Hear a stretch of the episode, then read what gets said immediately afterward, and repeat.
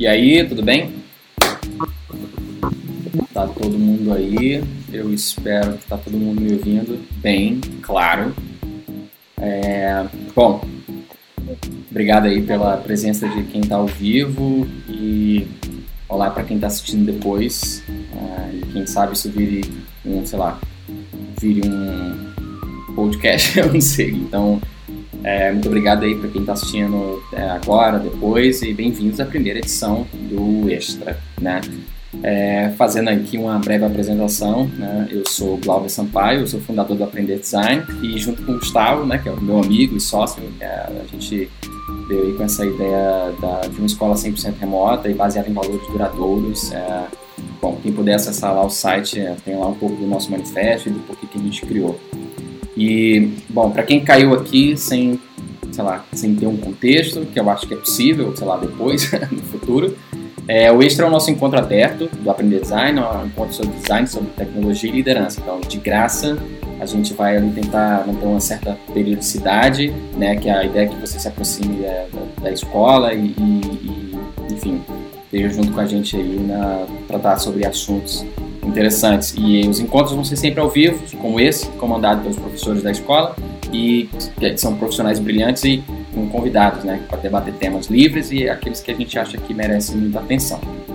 É, e para essa primeira edição, a gente vai inaugurar aqui, é, vou fazer uma apresentação breve, na real não vou apresentar, quem vão se apresentar são as pessoas, então é, hoje a gente tem aqui uma conversa guiada pelo Carlos Bocai e a Júlia Aguiar, né, eles são designers é, da Anywhere, e eles são professores do curso Decodificando Identidades, que é um curso que vai abrir inscrições junto com vários outros no dia 22 de junho. E como convidado a gente tem aqui a dupla Léo Porto e Felipe Rocha, que é o pessoal ali por trás do Bond, que eu acho que todo mundo que está assistindo aqui conhece, todo mundo segue e todo mundo é inspirado pelo trabalho desses dois que com certeza está espalhado pela internet, todo mundo sabe, é, todo mundo tem ali já anotado no, na ponta do caderno enfim, a gente está muito feliz pela oportunidade de conversar com, com essas quatro pessoas. É, na real, eu vou ficar aqui no cantinho só escutando, é, vendo o pessoal no Instagram interagindo. É, e, enfim, e eles vão comandar, vão comandar essa, essa coisa a partir de agora. Então, sem mais delongas, é, vamos aí iniciar esse, esse extra. Então, bem-vindo, pessoal. Vocês estão ao vivo.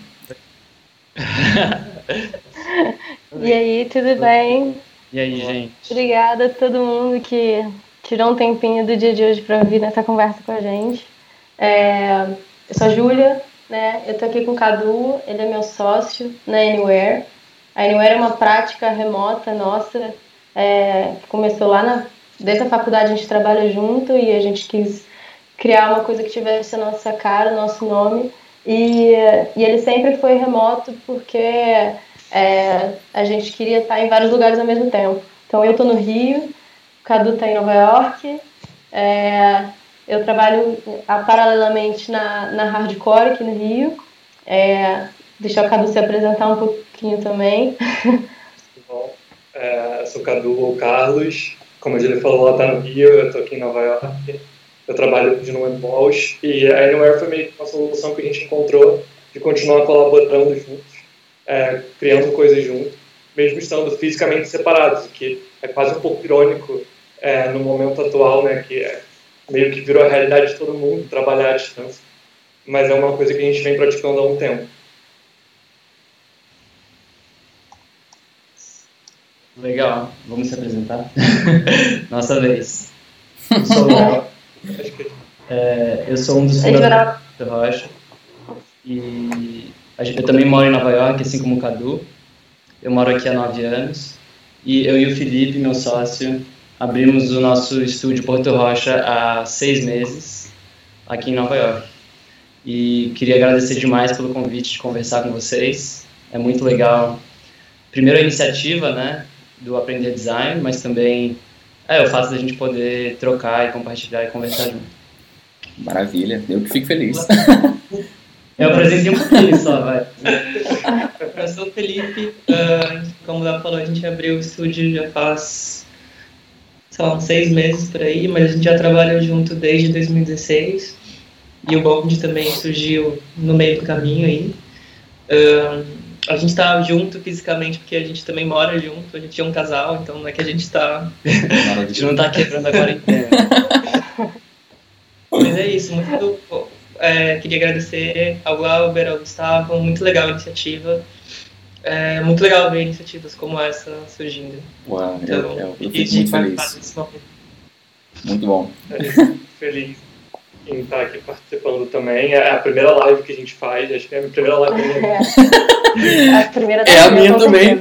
É a minha também. Tá vendo como que isso funciona. Tem um, eu tô vendo o YouTube, na outra tela tem um delay do que a gente tá vendo. Ah, sim, eu também tô assistindo ali na TV, tá, tá maravilhoso. ainda mas a gente está muito feliz também que o Felipe e o Léo estão aqui com a gente nessa primeira edição é, para conversar um pouco sobre design. Eu acho que a conversa sobre design está indo para vários lugares e é um momento que, que, sei lá, acho que tem muita coisa para se falar e para se conversar. Né?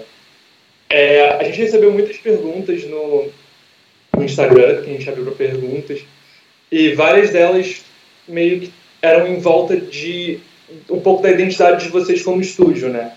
Então, uma curiosidade geral é, é saber o que faz o Porto Rocha ser o Porto Rocha. É, o que, que vocês imaginam que, que, da onde que vem a recepção positiva que vocês têm tido do trabalho de vocês, tanto pelo mercado, tanto pela indústria, é, enfim, o que, vocês acham que, que, que é um pouco a identidade disso? Boa pergunta, uma pergunta bem grande, bem existencial, né? Estamos aqui para Eu acho que, acho que para responder a pergunta, a gente teria que provavelmente voltar para a motivação que, que nos levou a abrir o estúdio há seis meses atrás. Que foi uma decisão, assim, é, que demorou muito tempo para ser tomada. A gente já tinha essa ideia de abrir o estúdio há muitos anos, mas a gente nunca sentiu que era a hora certa de abrir. E há seis meses a gente falou, nossa, agora é a hora. Não sei se o timing foi bom, porque a gente abriu e agora chegou corona com tudo. É, quando você abre um, um, negócio novo, você nunca imagina que no primeiro ano né, do negócio vai ter uma pandemia. Uma pandemia. Mas estamos aí. Mas apesar disso, eu acho que o que nos levou a abrir o estúdio foi muita gente é, pensar a nossa posição dentro do mercado e a gente meio que encontrou esse buraco, vamos dizer assim. Uh, eu já tive muita experiência em em vários outros estúdios, bem pequenos até uns maiores. O Felipe já trabalhou no Spotify e chegou uma hora que a gente falou que talvez abrir o estúdio ia possibilitar a gente se posicionar como algo de diferente. Então, eu acho que o que a gente imagina é que tanto aqui nos Estados Unidos quanto no Brasil, talvez principalmente, existe um, infelizmente, um abismo, eu acho, entre os pequenos estúdios que fazem trabalhos incríveis que a gente acha muito foda e as grandes agências que fazem trabalhos de impacto. Então a gente pensou que a gente poderia meio que navegar entre esses dois mundos e ficar uh, em um lugar que a gente entre esses dois, sabe? É, e ao nosso ver, acho que a gente trouxe um pouco do que a gente acha que é o melhor dos dois lados. Uh, então a gente, por um lado, é, traz muito do que é, do lado de designer mesmo, sabe, da, da atenção ao detalhe e é, é enfim. E por, e por outro lado, eu acho que a, gente acredita muito em fazer trabalho de impacto.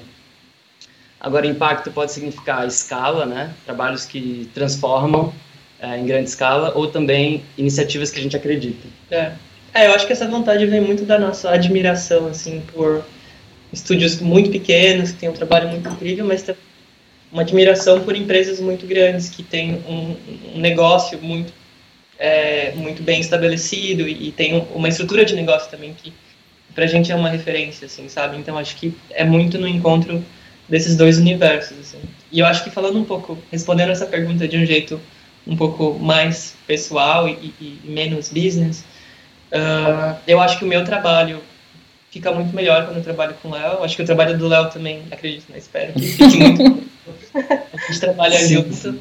Então eu acho que, que essa união também, assim, em, em, do ponto de vista criativo, né, no design, acho que design pode ser uma profissão muito solitária, né, para quem não tem muita gente para para tocar trocar referência, assim, mas acho que a gente fica constantemente criticando um ao outro e discutindo e eu acho que isso, esse esse atrito é bom, assim, sabe? Acho que é, é desse lugar que surgem os resultados mais legais. Total. Então acho que é isso também que ajuda. Não, total. É engraçado porque quando a gente começou a trabalhar junto, foi o Felipe que ele tinha um projeto super legal que estava tocando, só que, enfim, estava rolando o trabalho full time dele, estava rolando um monte de coisa, ele queria aceitar o projeto e falou, Léo, você pode me ajudar nesse projeto? E na época a gente já estava namorando, e aí eu falei, putz, vamos, é, vamos trabalhar juntos também. Tinha essa questão, será que vai rolar? Será que vai ser estressante trabalhar junto mais Sabe aquelas pessoas assim, tipo, nunca misture esse relacionamento com trabalho, assim, tipo, vai dar errado. A gente falou, putz, vamos ver se vai ou não vai, mas no final Sim. acabou rolando e, e, enfim, melhorando, assim, nos aproximando também para um lugar que legal. até então é legal. É Eu acho que isso é um dos pontos. Acho que... É. Eu até queria saber de vocês, assim, também, né? Como, tipo, é diferente de vocês trabalhar sozinho para tipo, trabalhar junto, assim, assim. Quando vocês trabalham juntos também, vocês sentem essa diferença? É, eu, eu e o Cadu, assim, a gente brinca que a gente é uma gêmea de trabalho.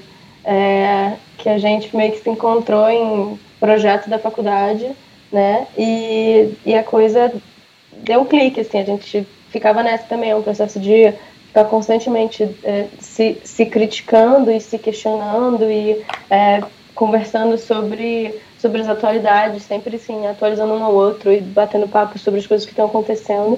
É, e a gente via que a gente evoluía muito bem junto, sabe? A gente se complementava de uma forma é, muito produtiva e muito e que acabou gerando é, muitos frutos, assim.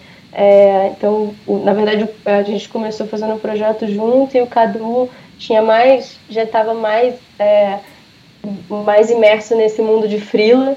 E aí, mesma coisa, ele precisava da ajuda no frila, viu que a gente trabalhava bem junto, me chamou e, e aí daí a gente foi só trabalhando junto até e pegando projetos maiores, maiores, maiores. É, até chegar um momento que a gente, cara, isso aqui tá dando muito certo é, acho que a gente vai sair do nosso trabalho e vai ficar nisso. E aí a gente teve um, tá. um ano bem louco de trabalho. a gente teve um ano bem louco de trabalho que foi 2018 e que foi onde a gente fez inclusive o, o ARP, que é um projeto que a gente está tá ganhando prêmio agora. Então, o que é muito legal, assim. É, e a gente tem, a gente continua até hoje, assim, mesmo Cadu em Nova York, a gente se fala muito, assim. A gente tem ligações de três horas para ficar duas falando sobre coisas e uma falando sobre projetos, sabe? Então, é, é sempre muito bom, assim. Acho que é essa troca que mantém a gente também ativo, sabe? Continuando mesmo à distância, sabe? É, eu acho que é legal que vocês trazem a perspectiva de vocês. É, e quando a gente pensa nessa pergunta, não chega a pensar necessariamente nisso, assim de como vocês se complementam, como essa colaboração gera um, um trabalho, um resultado que, que uhum. é positivo e que é interessante. Eu acho que é um pouco o nosso caso também, assim, a gente tem, é, às vezes, visões diferentes, e a gente é bem diferente uhum. em vários aspectos, mas quando a gente colabora, é, sempre tem um complemento do outro, e o resultado final sempre é melhor do que trabalhando sozinho. Então... Sim a gente sente muito isso. Eu acho que é exatamente por isso que a gente mantém, assim, porque é, eu acho que a minha prática de trabalho, mesmo no, no Walsh, melhora quando eu trabalho com a Júlia, porque acho que é um aprendizado constante, sabe? Sim. Total. É aquele clichê, mais um é. igual a três, né? sabe? Exato. Às vezes a gente não tá nem trabalhando. É isso, assim, a gente, mesmo a gente tendo a prática da Anywhere, né? Cada um tem seu emprego fixo. Então, às vezes, a gente não tá nem trabalhando em nenhum projeto específico na Anywhere, mas a gente continua trocando. É, trocando ideia, assim, para continuar, porque, sei lá, é uma pessoa que eu respeito o trabalho, que eu admiro e, e, e, que eu acho que sempre me acrescenta alguma coisa. Então, acho que rola isso também, né, de você trabalhar com pessoas que você admira. Você está sempre buscando pessoas que, que que ah. vão te acrescentar de alguma forma. E a gente usa isso também para poder, para as pessoas que a gente chama para eventuais projetos para trabalhar com a gente, sabe? Então são sempre pessoas que a gente gosta muito do trabalho, que a gente admira e que a gente tem vontade de trabalhar com, porque a gente sente que a gente vai crescer de alguma forma, sabe? Sim, acho que foi muito parecido com como a gente começou também. Por muitos anos a gente tinha nossos é, trampos full time, mas no dia a dia mesmo era só de vez em quando que a gente trabalhava junto. E aí, aos poucos, os projetos foram ficando maiores, as responsabilidades ficaram maiores e chegou num ponto que não dava mais para a gente. Ou a gente tinha que recusar projetos, ou a gente tinha que é, escolher um dos dois caminhos. Ou a gente ficava sem vida Uhum. social. Ou a gente ficava sem vida social. Eu acho que o Bond também foi um, um processo muito interessante para a gente aprender a trabalhar não só em projetos de design efetivamente, mas também a produzir um evento, né? Produzir um evento envolve vários outros processos que era foi quase um, um teste para abrir uma empresa. Então também acho que o Bond ensinou muito assim para tipo resolver problema, resolver perrengue assim de última hora, coisa que você não Total. está esperando. Então nesse sentido acho que o Bond também organizar a conferência é, foi um, um aprendizado muito muito bom que a gente trouxe também para o estúdio. É, explicando para quem não sabe, o, o, o Bonde é, é um projeto iniciado pelo Léo e o Felipe e colaboradores é, para celebrar o design brasileiro no, enfim, geral. E vocês são designers brasileiros é, vivendo e trabalhando no exterior e o Bonde é um projeto que celebra e compartilha o design brasileiro e vocês têm feito isso já há alguns anos. Nesse processo, o que, que vocês é, têm aprendido sobre o design brasileiro e o profissional do país? É muito louco que você falou há alguns anos, né? Porque realmente há alguns anos. Já tem um tempo. Nossa, é muito louco isso. É, cara, então, o bonde. Então, vou dar um resumão, mas o bonde começou em 2017. A gente quis é, criar uma oportunidade para designers brasileiros aqui em Nova York se encontrarem, porque a gente sentia falta disso. É, a gente sabia que tinha muito designer brasileiro, mas nunca tinha uma oportunidade para a gente se encontrar, trocar uma ideia e entender é, a nossa situação. E aí começou com essa ideia, a gente é, meio que anunciou que ia rolar esse evento e de repente começou a crescer muito, porque o pessoal começou a mostrar muito interesse na, no evento e aí meio que virou uma conferência. E foi um evento bem e a, grande. E a sacada do Instagram, a princípio, era tipo, putz, a gente vai fazer a conferência, mas a gente nem sabe se vai ter um público para essa conferência. Então, tipo, vamos fazer um Instagram para ver se, sei lá, a gente consegue juntar É, uma galera. Era uma assim, coisa, então, era bem pequeno a no início, era era bem pequeno isso, mesmo. assim. E aí foi meio que crescendo muito rápido e muito organicamente. Mas acho que o que nos motivou a, a, a começar o bonde, acho que por um lado foi o que eu falei, né, a necessidade da gente trocar ideia com brasileiros que moravam aqui em Nova York. Mas assim que a gente abriu, a gente percebeu que tinha um motivo muito maior, que era a gente é, por um lado, entender o que que é design brasileiro, porque a gente sentia que faltava esse tipo de discussão. E Essa também é a grande questão, né? é foi gigante e muito difícil de responder. E eu acho que nesses anos de bonde a gente é, já trocou muitas ideias que chegam próximo de uma definição, mas não existe uma definição. E aí, eu acho que o outro ponto também que nos motivou muito era trazer o design brasileiro para uma escala global, vamos dizer assim, e tentar tirar o design brasileiro só do Brasil, no sentido de mostrar que o design brasileiro é muito foda. Eu acho que essa era a grande, no final das contas, essa é a grande motivação, é pra gente trazer o design brasileiro e mostrar que o design brasileiro é foda. E mostrar perspectivas diferentes, né? Acho que também é, questionar isso, mostrar o que, que pode ser, qual, como que é o trabalho de, de, de pessoas do Brasil e também, é, de É, eu certa acho forma, realmente melhorar. Eu acho que o, o bonde, pra mim, né, eu que sigo a página, né, é, pra mim ele é uma grande ferramenta de pesquisa, assim, pra mim é, ele, ele tem, vi- vira e mexe, assim, vem uma descoberta de um, um designer, um trabalho de uma pessoa que eu fico, caraca, isso assim,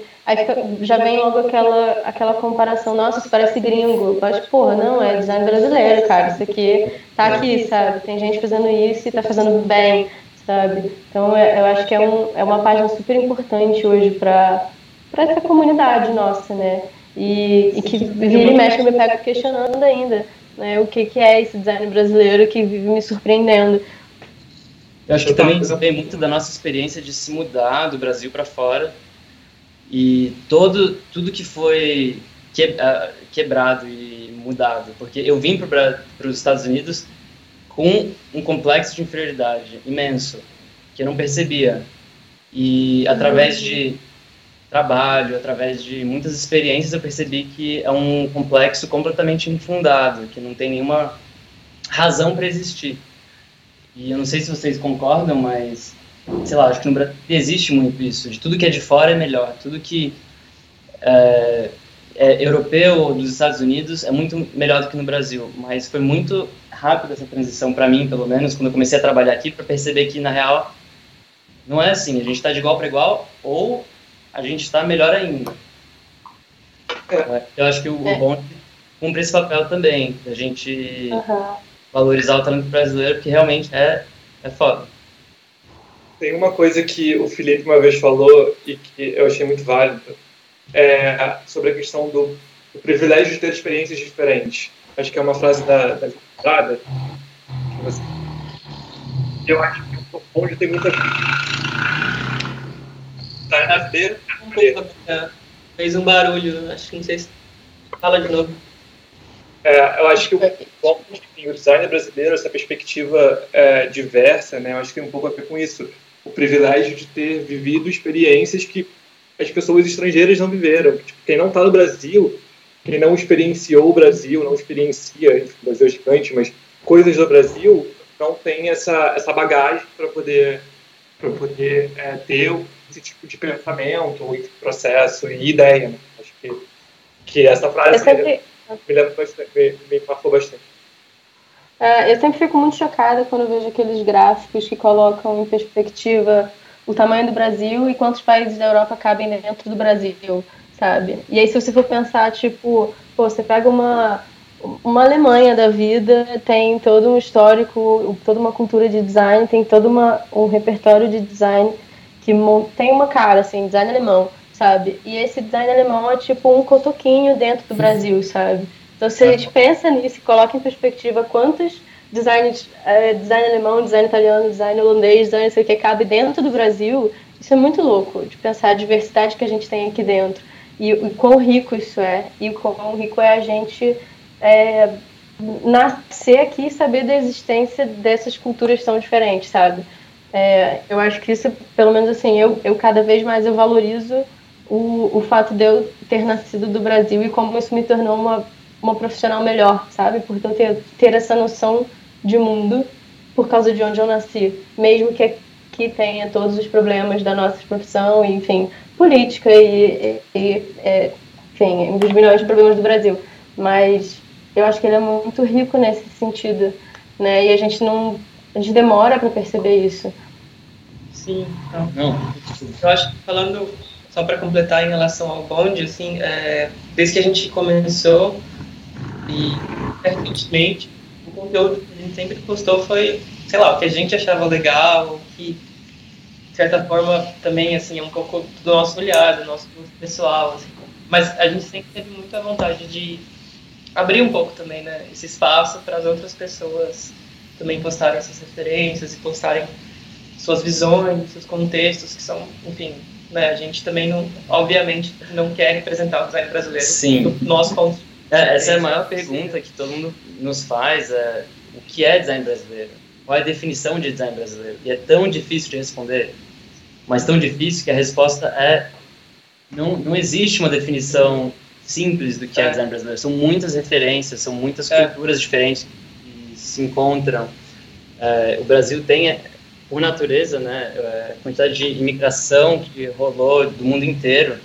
Então, é uma riqueza absurda. É muito possível. A gente está abrindo também o bonde para outras experiências e suas vivências. E eu tô achando muito legal, assim, ficar por um momento, assim, não ser a pessoa que escolhe conteúdo, mas ficar assistindo, assim, então... Ah, eu tô achando é, o máximo esse conteúdo. Vocês têm acompanhado no bonde? Tem, a gente Sim. tá fazendo isso com vários convidados que estão curando referências não, tá demais, cara. Pelos próximos. Um, um comentário rápido, um comentário rápido sobre, sobre isso. Eu tô achando maravilhoso porque é, são, são pessoas, obviamente, que não estão dentro do meu círculo profissional e de amizade. E o que uma coisa que eu tô curtindo muito ver assim é que, cara, todo mundo tá, tem, tem uma, uma base muito forte em coisas que são de criança, sabe? E isso é bonito porque vem lá do fundo para cá e isso influencia o trabalho das pessoas. Eu, eu acho isso bem, bem interessante. Sim, Sim. total. É, a gente chamou várias pessoas e eu também fiquei bem surpreso que as referências são todas diferentes. Uhum. E são muito boas. Se a gente chamar 10 pessoas, com certeza vai, vai acabar que vai ficar tudo igual, mas não, é muito diferente. É, e eu acho que pode ser mais diferente ainda. Assim, acho que a gente também tem que ficar se questionando e, e, trazendo mais pessoas é. assim fora também da nossa bolha. Assim. Acho eu é acho que o que é legal é que mostra que repertório vai além da referência do Pinterest ou do cartaz ou da tipografia. E, e eu, Conde também postou é, é, uniforme de escola de samba é, é e, e, e, as, fotos, as fotos bem bonitas, mas mostrando os detalhes das roupas. E são coisas que a gente vê tipo, desde pequeno e nunca, sei lá, eu, por exemplo, nunca tinha parado para olhar para aquilo como, como design, sabe?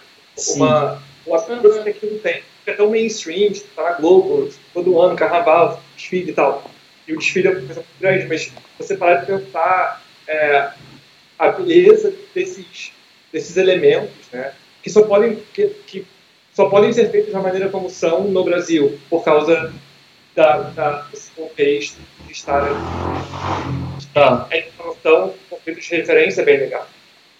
Sim. É, e novamente, eu acho que essa foi uma das motivações para gente começar o bonde também. Tinha tantas motivações, é que a gente pensa depois que rolou tudo e a gente fala, nossa, isso era um motivo também.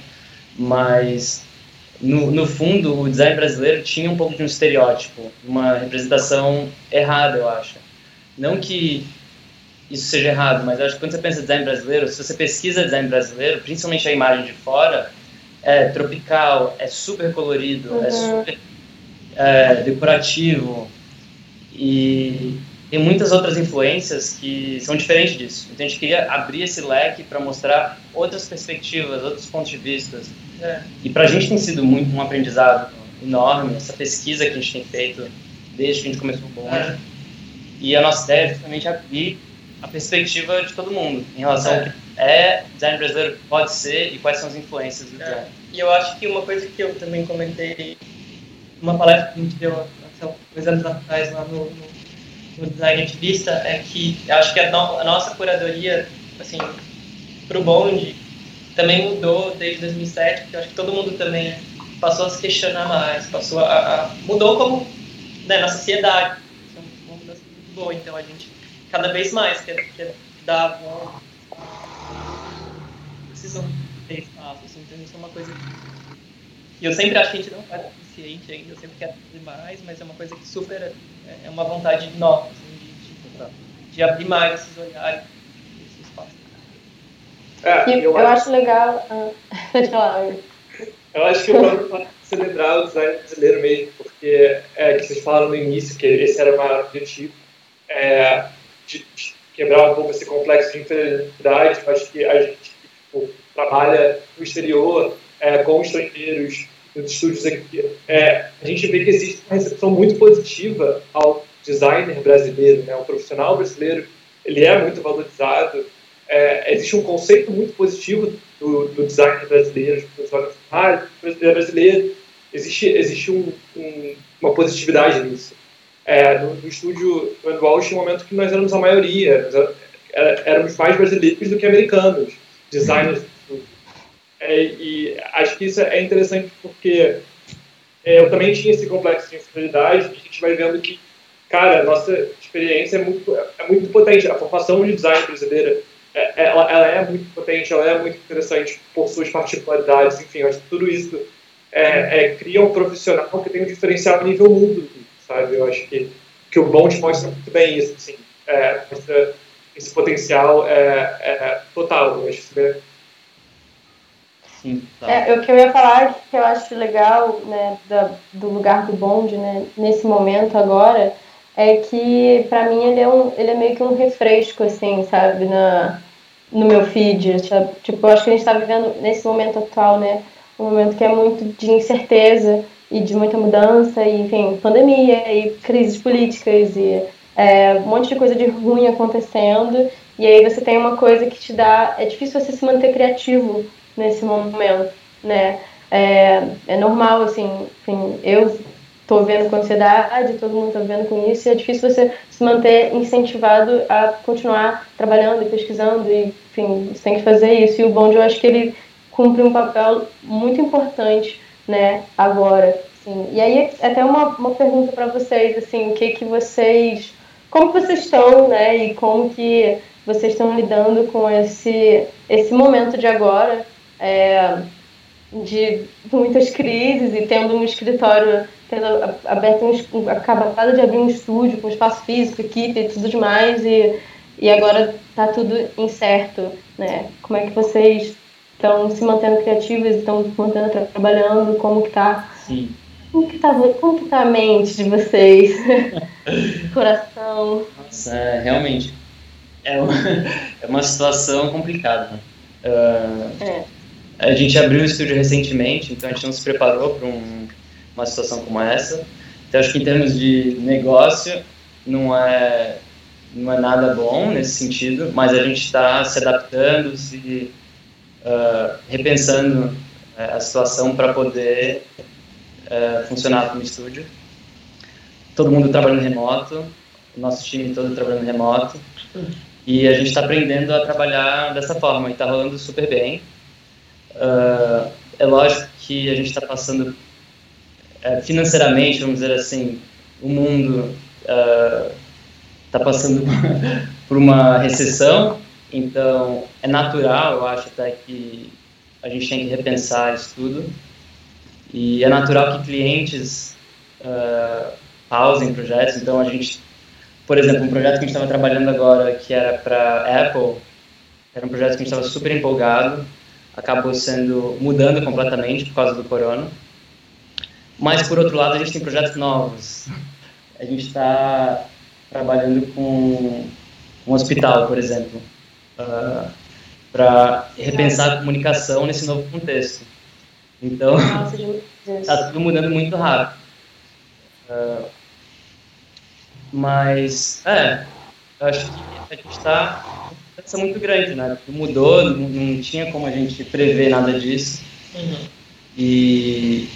É, assim, do, do, ponto de vista de sociedade, do mundo, é uma situação horrível, né? Acho que é um absurdo, principalmente pensando no contexto do Brasil, assim, é tipo, eu estou morrendo, é uma coisa muito séria. É, não tem, assim, tem muitas pessoas que tentam ver um lado positivo de amadurecimento, crescimento.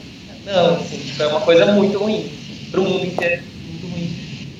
Uh, e, e para a gente foi importante entender isso, assim, sabe? Eu, pessoalmente, eu me toquei mais disso, tipo, bem no começo da crise, que, tipo, minha mãe pegou o vírus, daqui, pegaram, daqui, tipo, quando você assim, tão próximo de você, você meio que começa a se questionar e, e repensar. Sim. Graças a Deus todo mundo saudável agora, mas, mas para mim aquele momento foi muito importante para eu entender, tipo, para ter um choque de realidade, né, para a gente também começar a comparar e entender a gravidade do problema. Uh, então acho que é, falar que é uma situação horrível é muito legítimo nesse por esse ponto. Sim. No nosso, pro, pro nosso ponto, assim, em relação ao nosso trabalho, ao business, uh, eu acho que é muito privilegiado poder trabalhar remoto e de continuar trabalhando, assim, isso não afetar a nossa produtividade. Total. Então, acho que das profissões que existem, assim, design é uma profissão que a gente já estava meio preparado para trabalhar dessa forma. Uh, e também é uma coisa que a gente, se for comparar nossa produtividade da primeira semana de isolamento para agora, eu acho que a gente já está muito mais entendendo que hoje uhum. está ficando muito mais, mais produtivo. E eu acho que, no geral, é, um, é uma coisa que está vivendo é, dia após dia. Assim, né? Eu acho que alguns dias são melhores que outros. Uh, novas oportunidades de trabalho têm surgido também, como o Léo falou recentemente, mudou desafio que é para é, cuidar da comunicação de um hospital e pensar como um hospital se comunica no momento de crise. Aqui de Nova York, que da cidade uhum. Que para mim quando chegou esse briefing eu falei cara assim interessante usar essa oportunidade de trabalhar para o hospital para para pensar em comunicação em momento de crise também. Para mim foi super, foi um super estudo assim, de, de olhar para outros hospitais, uhum. marcas, entender como as pessoas também estão se comunicando, qual é a forma mais adequada de se comunicar. Então a gente está tentando, do ponto de vista de profissional, tirar é, pontos positivos né, em relação a isso. Mas, como eu falei, é. Então tá.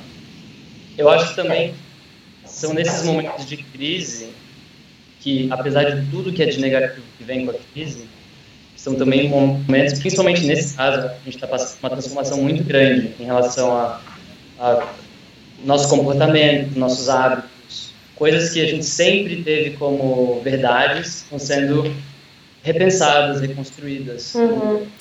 Eu acho que o design ele tem um papel muito importante nessas situações que é de repensar como é que a gente vai recon, é, reconstruir, como é que a gente vai uh, recomunicar o que está acontecendo dentro desse novo contexto que veio do nada.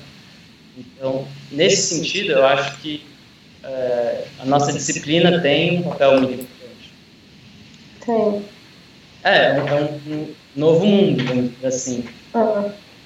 Eu acho que é interessante ver que o design, que muitas vezes é encarado acessório, algo mais perto, é, se mostra como algo quase que necessário nesse novo normal, em que é, a, a, comunicação ela, ela, não pode ser mais feita pessoalmente, ela tem que acontecer no outro plano, que é o plano digital, e tem marcas e empresas e, enfim, pessoas que precisam se comunicar e precisam se destacar nessa comunicação, é a forma de sobreviver, dos negócios, dos negócios sobreviverem, e o design entra como uma ferramenta para isso, assim, para criar valor, para criar uma comunicação clara. Você fala do hospital, por exemplo. É, é, é mais acredita muito nisso também. Eu acho que como empresa até a gente acredita muito no design como uma ferramenta muito potente para a transformação. A gente sempre acreditou nisso, mesmo antes da pandemia. Quando a gente recebe um cliente, a gente sempre quer entender onde é que eles querem ir quais são os objetivos da marca, quais são os objetivos da empresa em termos de negócio, em termos de comunicação. E eu acho que todos esses pontos acabam se acentuando ainda mais num contexto de mudança dramática e radical do dia para a noite. O mundo mudou. Então, nesse sentido, é, tudo, tudo, tem que ser repensado, foi o que eu falei também. Uh, então, é, a gente tem que repensar é, muitas coisas. É, tanto que a gente já está pensando que muitos projetos que, que a gente tem conquistado recentemente têm uma, uma muito mais digital. Uhum. Inicialmente, digital, assim como a gente agora está conversando aqui. Uh, e talvez até, não sei, quer dizer, o aprender design já ia rolar antes da pandemia, mas acho que tem muitas oportunidades que estão acontecendo, talvez até a gente trazendo o. convidando para participar do bonde, eu acho que foi muito incentivado por, por, esse novo contexto de compartilhar digitalmente, sabe? Então, uhum. uh, as coisas estão mudando bastante nesse sentido. E eu também acho que, assim, se a gente for tentar pensar num lado minimamente positivo disso tudo, uh, é justamente o fato de a gente ter que repensar com, com, com recursos limitados. Isso é outra coisa, é, é outro tópico que foi levantado bastante no Bond, acho que na conferência que que, que rolou, um dos pontos foi de onde vem essa criatividade brasileira. Uhum. Tem uma coisa que o Brasil tem fama, é criatividade, que é uma, eu acho que é uma fama ótima. Mas a questão vem essa criatividade, porque o Brasil é mais criativo do que outros países. Né? É uma questão meio complicada de responder, mas eu acho que uh, uma das respostas, depois da gente conversar com muita gente, foi o fato da gente criar no Brasil uh, soluções com recursos limitados. E eu acho que desde que eu me mudei para cá, para mim isso ficou muito claro. Quando você tem um projeto, tem muita verba, muito recurso, tudo é possível, é muito fácil você ir direto para a solução que é óbvia, que é cara, e que vai rolar, e que vai acontecer, e não tem nenhum risco. Mas quando você está num ambiente, num contexto em que você tem que fazer muito com pouco, é aí que rola a inovação. Uhum. Eu acho que isso conecta muito com a criatividade do brasileiro e eu acho que nesse contexto de crise, de poucos recursos, de da gente ter que reimaginar o que está acontecendo com o mundo, esse novo contexto de é, é de tudo que está mudando, eu acho que uh, é uma oportunidade para o design cumprir esse papel. É só ver a criatividade de brasileiro para lives, né? lives do Brasil muito mais criativos. Acho é, que até é, é, é, bem, é. Não, é muito irônico que a gente tem. Eu concordo super. Eu também acho que a gente já teve também várias discussões sobre isso. É, eu concordo super que a questão da, da, das limitações, né, elas acabam forçando a gente a ter que achar o jeitinho ali para fazer a coisa boa. É, e é, é engraçado que nesse momento de crise, né, o Brasil, ironicamente, seja o, literalmente o pior país do mundo nesse momento. Né? Então, acho que fica um, um, um desafio né? para mim, eu que estou aqui, né? e eu, eu, eu sinto essa, esse, esse desafio de, de manter essa, essa, essa criatividade viva, né? isso porque eu já sou muito privilegiada, é, mas também de conseguir, é, mas eu também tenho visto muitas outras iniciativas para manter essa, essa comunidade ativa, né?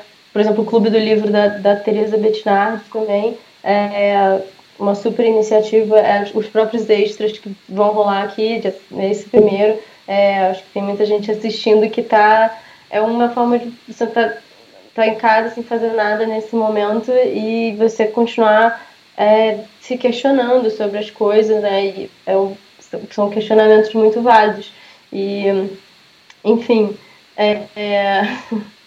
Só para acrescentar, eu acho... a Teresa falou uma coisa muito legal, assim, acho que em algum podcast, talvez do diagrama, que uhum. é essa coisa do tipo, putz, se você tá com alguma dúvida, alguma sugestão, assim, pega e faz, sabe? Quanto mais quanto mais iniciativas como essa, como putz, do Aprender Design, do Bond, do Diagrama, do Clube da Teresa, uhum. quanto mais melhor, assim. Então acho que, tipo, isso é muito rico também, né? Tipo, putz, Sim. comece a sua, assim. Então acho que isso é legal. É, mão na massa.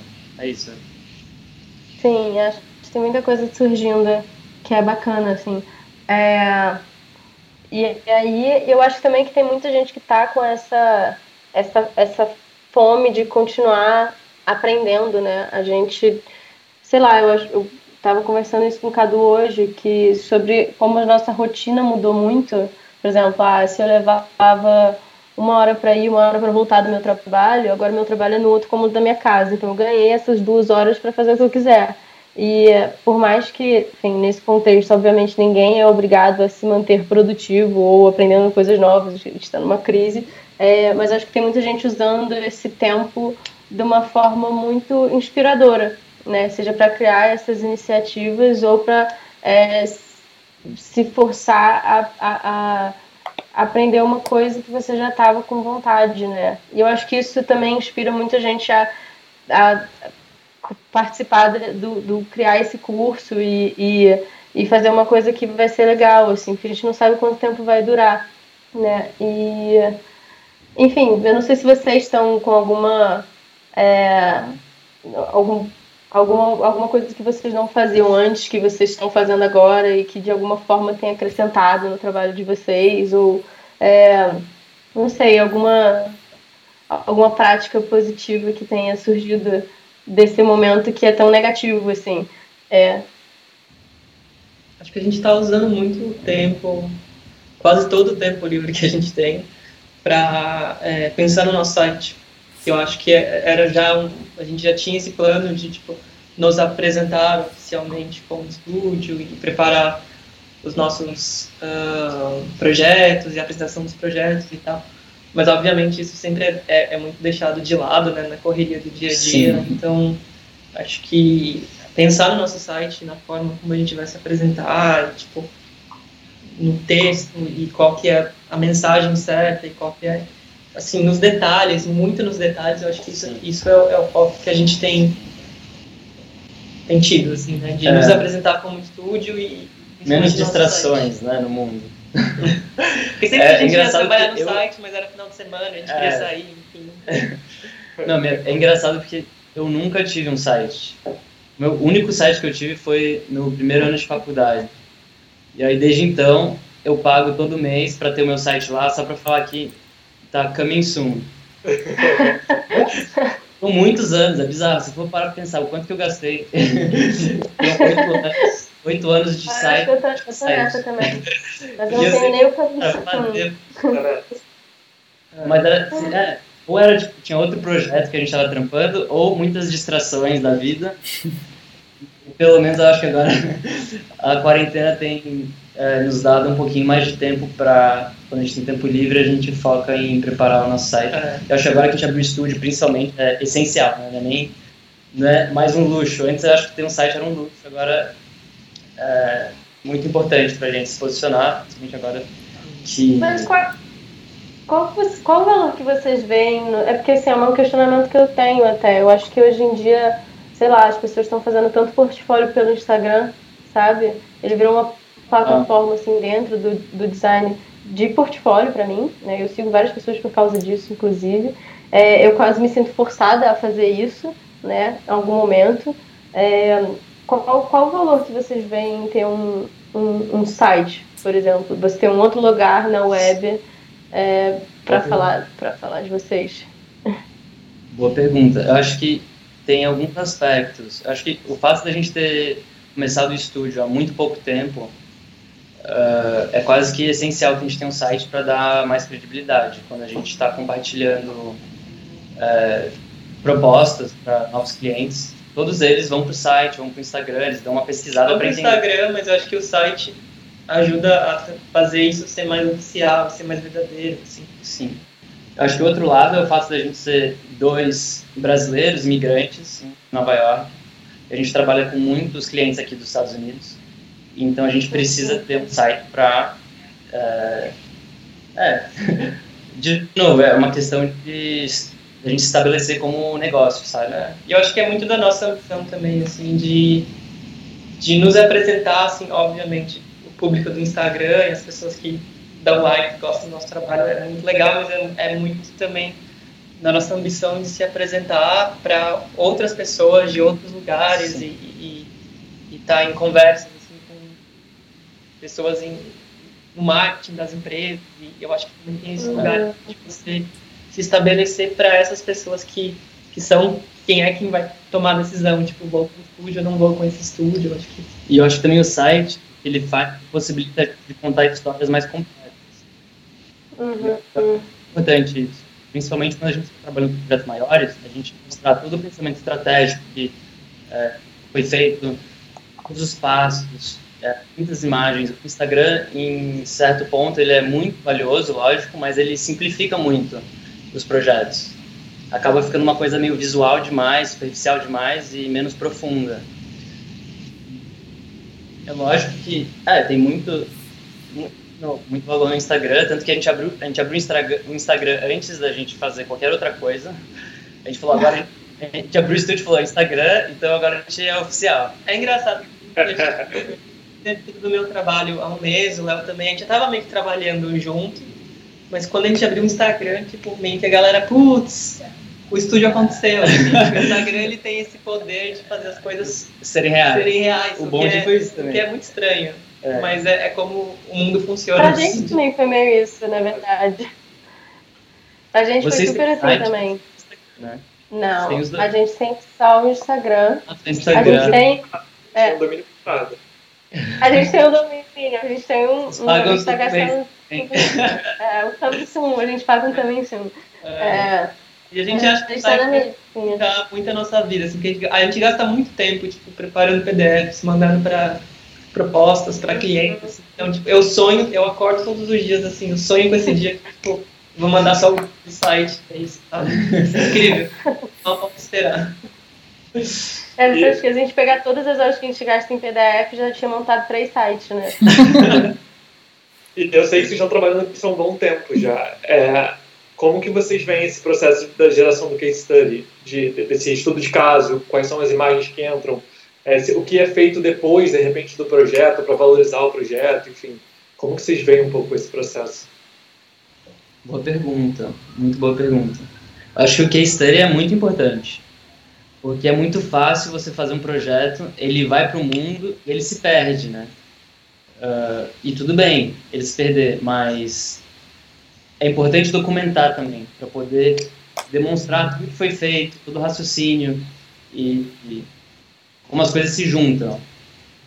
É, eu acho que o case study também, assim, pelo menos pra gente, tem muito essa, essa função de, de, tipo, tirar só esse, esse viés, assim, que é muito visual, tipo, de imagens lindas que você quer dar um like e curtir, mas para contar uma história de, alguma, de, de um problema que precisa ser resolvido, e esse foi o resultado, e essa foi a estratégia, e esse foi a nossa forma de trabalhar, esse foi o nosso processo, então também tem, tem é, é, esse lado, assim, de, de, tipo, dar mais profundidade no trabalho, que a gente não consegue dar essa profundidade só pelo Instagram, né? Então, também tem um pouco Total. essa. E vocês, é, é, vocês, tipo, é, esse processo do case study é uma coisa que vocês reinvestem em algum é, algum valor em produção de novo, tipo produção de peça para fazer um shooting ou produção de um 3D específico, porque eu queria montar essa cena que durante o projeto eu não quis montar. É uma coisa que vocês já pensam desde o início do projeto, é uma coisa que vocês fazem, que está num processo de negociação é, do, da cultura de vocês como estúdio, ou como, como que funciona esse, essa criação desse case? Eu acho é. que como estratégia de business, assim, do negócio, é uma coisa que a gente tem que pensar, sabe? Que é isso que vai nos trazer mais trabalho, pelo menos por enquanto. Talvez eu chegar um dia que eu, sei lá, não vou precisar ter um site, mas por enquanto eu acho que é isso que faz a gente vender nosso trabalho, assim, a gente quer ser reconhecido pelo nosso trabalho, pelo, pelo que a gente entrega, né? Então acho que super vale muito a pena, pelo menos pra gente, agora, nesse momento, a gente investir muita energia nisso. Sim o nosso investimento é bem alto em relação a case study, principalmente quando a gente considera projetos que a gente fez pro bono. A gente tem alguns projetos que a gente não cobrou, mas a gente está gastando grana para poder apresentar bem. A gente está pagando fotógrafo, está pagando uh, retoucher às vezes, uh, enfim, a gente vê muito valor em conseguir apresentar esses projetos bem. Obviamente, não assim, né? Tipo, tirando um trabalho, criando uma coisa que não aconteceu, mas assim, muito valorizando o que foi feito, né? Então acho que também tem essa, é, essa, essa... Acho que isso é um bom ponto, porque é uma coisa que eu acho que acontece bastante é, com em design no geral, que são case studies que é, não representam o trabalho da forma mais pura possível. O que a gente tenta fazer é pegar o que a gente fez e valorizar ao máximo, sem adicionar muita muita coisa, tipo um set design, por exemplo. A gente tenta deixar o mais simples possível e valorizar. É um livro, uma capa, é o livro e a capa não é o livro a capa e um objeto, uma escultura uhum. e um monte de coisa em volta, porque pode ser bonito, mas não está contando o que é o projeto em si, sabe? Eu acho que isso é uma coisa que a gente tenta é, fazer, deixar os cases bem direto ao ponto. É, eu acho que é uma linha bem tênue, né? Uma coisa que eu, que eu percebi quando é, eu comecei a trabalhar em Nova York e que eu percebia quando eu trabalhei em estúdios no Brasil, de de um esforço muito grande no processo de case study e, e eu às me questiono muito assim, é, mas será que vale a pena fazer isso? Se isso, sei lá, nem tem a ver com o que o, cliente aprovou ou o que entrou. Eu acho que existem é, é, é meio delicado. Eu acho que encontrar essa, essa linha de isso que você falou é importante. Se você fazer fizer fazer fazer algo a mais, mas contribua para contar a história, beleza, mas fazer algo a mais por fazer e levar o projeto para outro lugar, o que, que é o, o, projeto vira outra coisa, né? É, acho que o, o, projeto, o resultado do projeto também é, é, representa processo que o cliente não aprovou, no sentido que assim, isso é o projeto. Se o cliente não aprovou aquilo, aquilo não entrou, é porque aquilo não era para ser o projeto, entendeu? Então, de certa maneira, acho que, que encontrar esse é interessante. É, uma coisa que eu sou pessoalmente super contra e eu espero que não seja polêmico, mas que nunca aconteceram. Você tem um projeto no seu site que é uma direção que não foi aprovada, ou um, uma coisa que você fez, não rolou, mas aí você apresenta. Porque eu acho que eu entendo de onde vem essa motivação, né? Porque é muito trampo, é muita dedicação. A gente é designer, a gente está muito próximo do trabalho e é muito frustrante quando não, não rola. E é muito normal não rolar também. Mas, por outro lado, eu acho que tira um pouco de, é, tira um pouco, não é legítimo, sabe? Quando você pensa no contexto do estúdio no, no total. Se tem um projeto que não rolou, você questiona todos os outros projetos, sabe? Então eu acho que é importante manter. De novo, eu acho que talvez seja polêmico esse pensamento. Não, é porque assim, por um lado eu entendo também é, quando as pessoas estão começando com design, tá, assim, que é, o, o site dessas pessoas é mais assim um cartão de visitas do, do que, que elas podem fazer, eu entendo. Assim. Não é todo mundo. No estúdio, não é grande. Não, total, pera. Deixa eu botar. Agora que eu pensei nesse. Também. Eu não, por exemplo, você, você acabou de se formar Total, você tem que colocar os seus projetos da faculdade, você tem que botar os projetos que você está mais orgulhoso, que representam o que você é como designer. Mas aí quando você chega num nível é, de estúdio. É, se, tiver, tá... se você tiver a opção de apresentar o seu trabalho focar no que existe no mundo, sem necessidade de acrescentar o que não aconteceu, eu acho que é muito válido. Mas muitas pessoas não. É, não, eu percebi isso agora, depois que você falou isso. Não, total. Se você está começando agora, você tem que colocar todos os projetos que você fez na faculdade, projetos que não existem, e botar projetos que você tá, se sente bem orgulhoso disso. Eu digo mais num contexto profissional de estúdios que tem, ah, já estão trabalhando com clientes reais no mundo uhum. real. Uh, eu, eu evitaria colocar projetos é, que não que tira a credibilidade de todos os outros projetos que você já fez. É, tem um, um, só fazendo um adendo aí a, a, essa parte, eu acho interessante que, assim, é, pelo menos eu, quando eu comecei é, na, enfim, faculdade, a trabalhar com 17 anos, mas todo mundo falava a mesma coisa, tipo, no portfólio você só coloca aquilo que você acha que é mais bonito. Então, se o projeto acabou saindo numa direção que você não gostou, é, no portfólio você dá ali uma ajeitada, dá um negócio assim bonito, um papoco e uhum. publica. E eu sempre ouvi isso, várias pessoas sempre me disseram isso, e depois que eu fui é, tendo experiência profissional, e, e aí eu, um, um, um, mentor uma vez me falou, ele falou, cara, é, é muito difícil e eu, e eu dou muito valor a pessoas que lutam para fazer um projeto ser lançado do jeito que elas acreditam.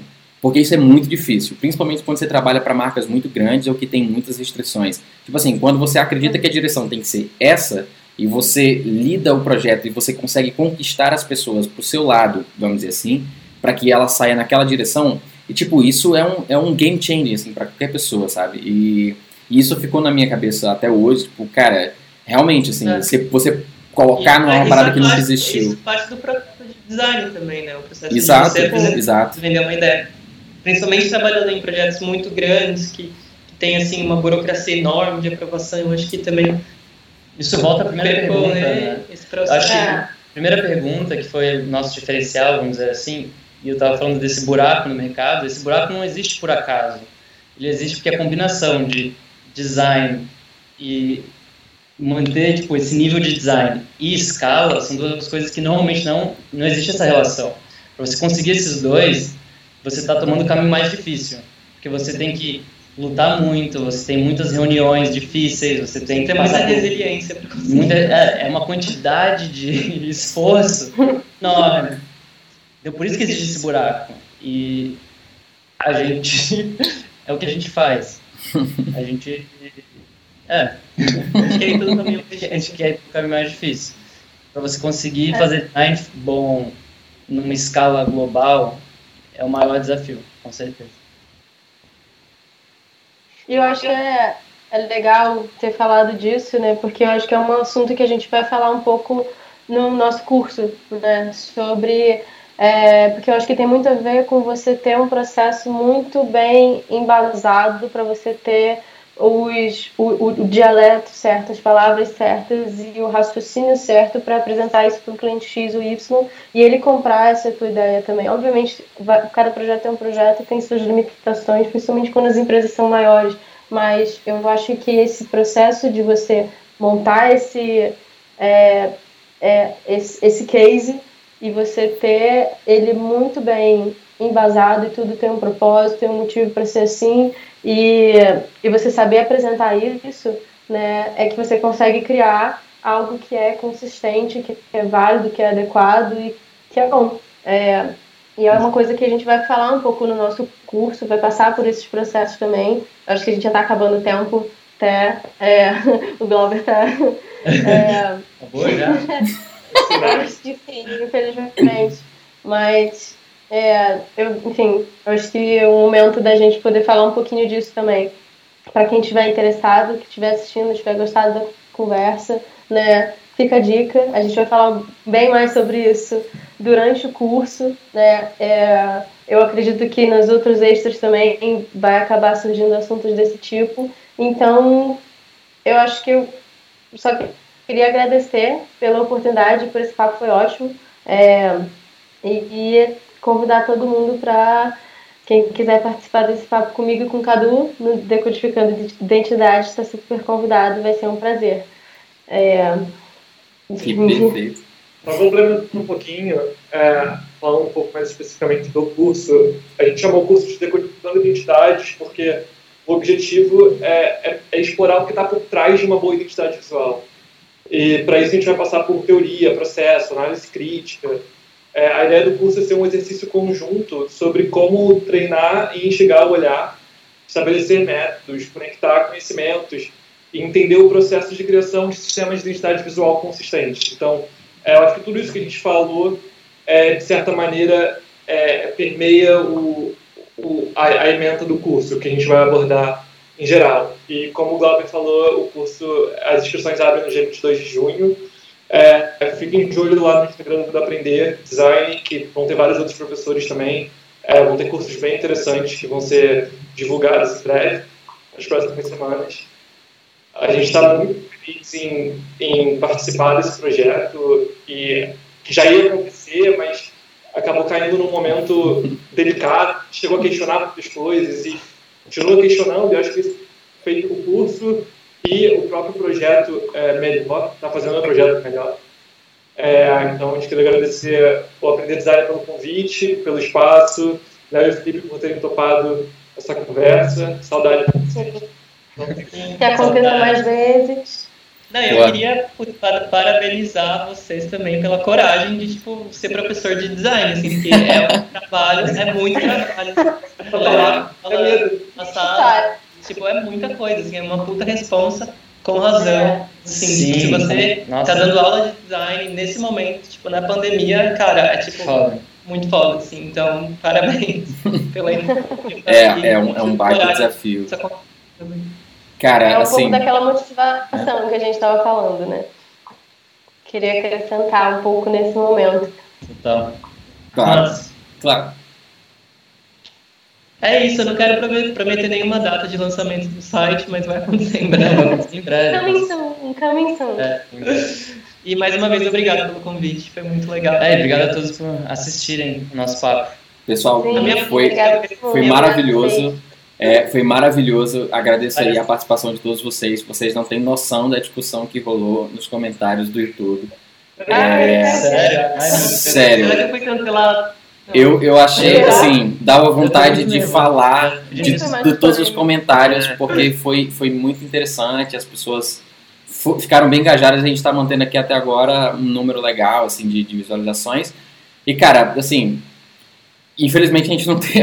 É porque a gente preparou os assuntos para deixar essa live já é, num tempo legal, é para ninguém ficar online aí o tempo todo. Infelizmente a gente, é, a gente quis colocar um tempo ali para a gente poder responder algumas perguntas, mas é, enfim, assim, o assunto começa. Opa, até no delay aí. O assunto acaba, a, a, acaba ficando um pouco maior e, e enfim. É, cara, eu só tenho a agradecer a todo mundo que está aqui nessa primeira edição. Agradeço a vocês aí, Léo e Felipe, é, enfim, sou fã de vocês, sou fã do trabalho de vocês.